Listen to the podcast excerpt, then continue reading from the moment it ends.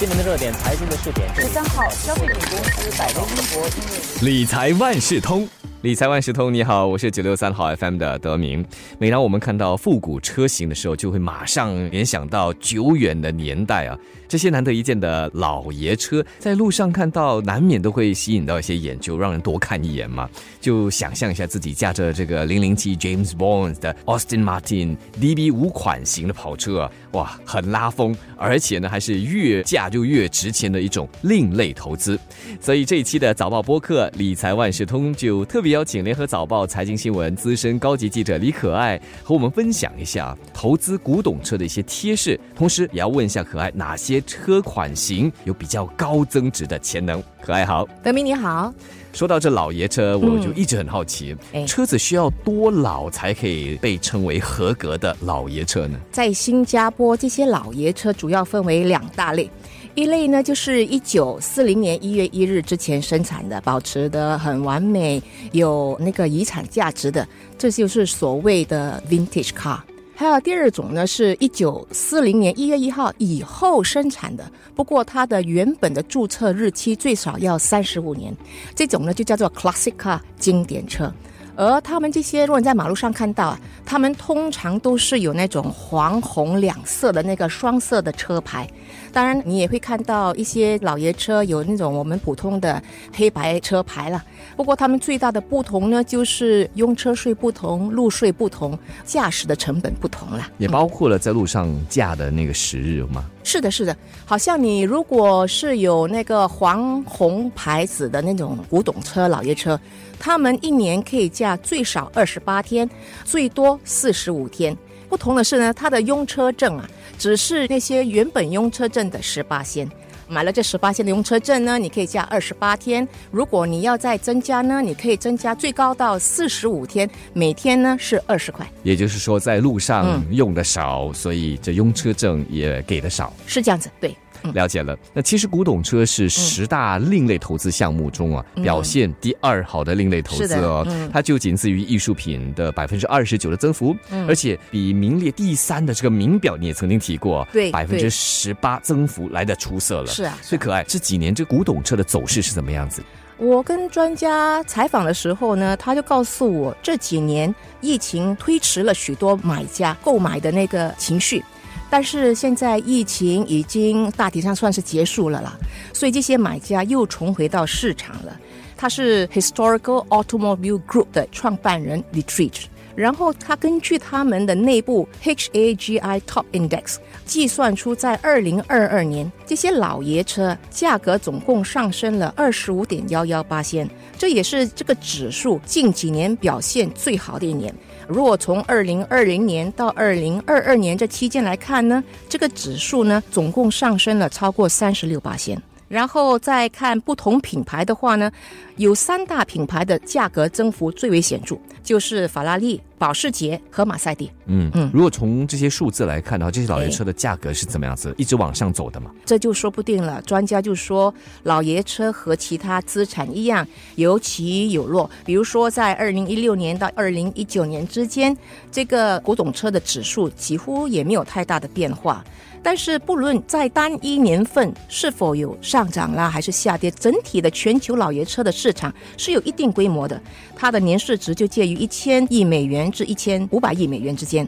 虽然未来很难预测，但是肯定的是，老爷车这市场是还会存在，因为它的供应越来越少，越来越有限，而且它是一种高品质的资产组别。说到这老爷车的价格，我记得也有庄人曾经那么说过，就在七年前吧，人们可以用大概四千英镑买到马赛蒂 G 款的 wagon，嗯，但是它今天的价格就不一样了，已经是翻了两倍了吧？我在想，高达大概一万英镑。所以你觉得还有哪些车子的品牌有增值的潜能？我也向专家请教过，他们跟我说，如果你要选老爷车来做投资啦，或者自己想收藏的话，尽量选那些参加过国际车赛的款型，他们的公路版本就是很好的选择了。比如说法拉利的 Le Ferrari。Enzo Ferrari，或者是 Lamborghini，在上世纪六十年代和七十年代经常参加车赛的 Miura 和保时捷的918系列也非常受到许多收藏家的追捧的。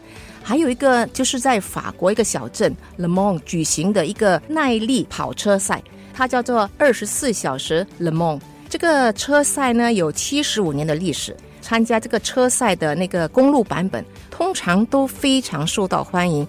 比如说马赛蒂的三百 SL 就是其中一个了。是，那么在我国这里这些日子啊，这个用车证的价格是居高不下是咯，吓死人。而且我们都一向有这样的一个认知啊，就是汽车在这里就是一个负资产。但是啊，专家也指出，车子的年龄一旦超过了三十年，嗯，它的价格趋势就会逆转。那么想问一下可爱了，这个现象是什么原因导致的？专家是告诉我，这些车子呢，到了三十年，这个是个很奇怪一个年限，它到了这里呢，价格就会出现一个转折。它就会因为变得稀有，价格开始上涨。这种情况不仅仅出现在那种特别的 Lamborghini 啦、Ferrari 之外，在大众市场的日本轿车啦，或一般 Continental Cars 都可以看到这种现象。比如说 Volkswagen 的那种甲虫车，哈，或者是 Mini Cooper 这些有特色的车款，价格也不会下跌的。比如说，我前阵子就访问了一个收藏家。他有一辆好像那个耿豆先生驾的 Mini Cooper，那小小很旧的 Mr. Bean Mr. Bean 驾的，他七八年前买的时候是大概两万块左右，今天呢，它的市价最少可以到三万五以上，所以他在驾了这几年，不但没有亏钱，还好像是赚到了。除了保值之外呢，拥有老爷车的成本呢，也比同牌的新车成本来的低。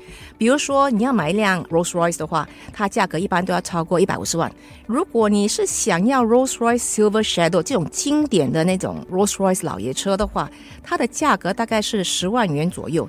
换句话说，如果要享受豪华车又不想大笔花钱的车主们呢，倒是可以考虑买这些款型的老爷车。如果有那么一天哈，我说如果我决定购买一辆老爷车，有什么是特别需要注意的吗？专家是告诉我，首先要确保自己没有买到假货，比方说那个车的外壳是真的，可是引擎却是假的。新手们可以从两个方式来确定到自己是否是买到真货，比如说你要确保车子的引擎和底盘哈是没有给人家动过手脚的。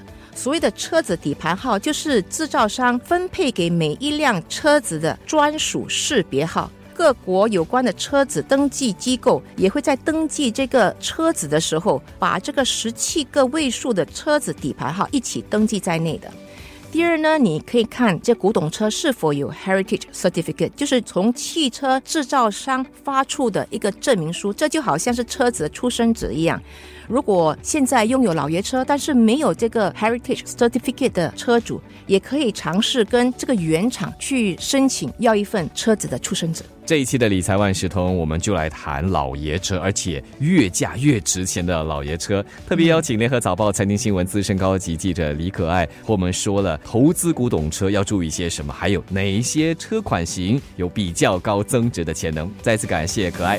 理财万事通每期提供你最需要知道的理财与财经知识。如果你想了解更多，可以到早报的 SG 搜索“联合早报财经专栏理财简囊”。我是九六三好 FM 的德明，我们下期再见。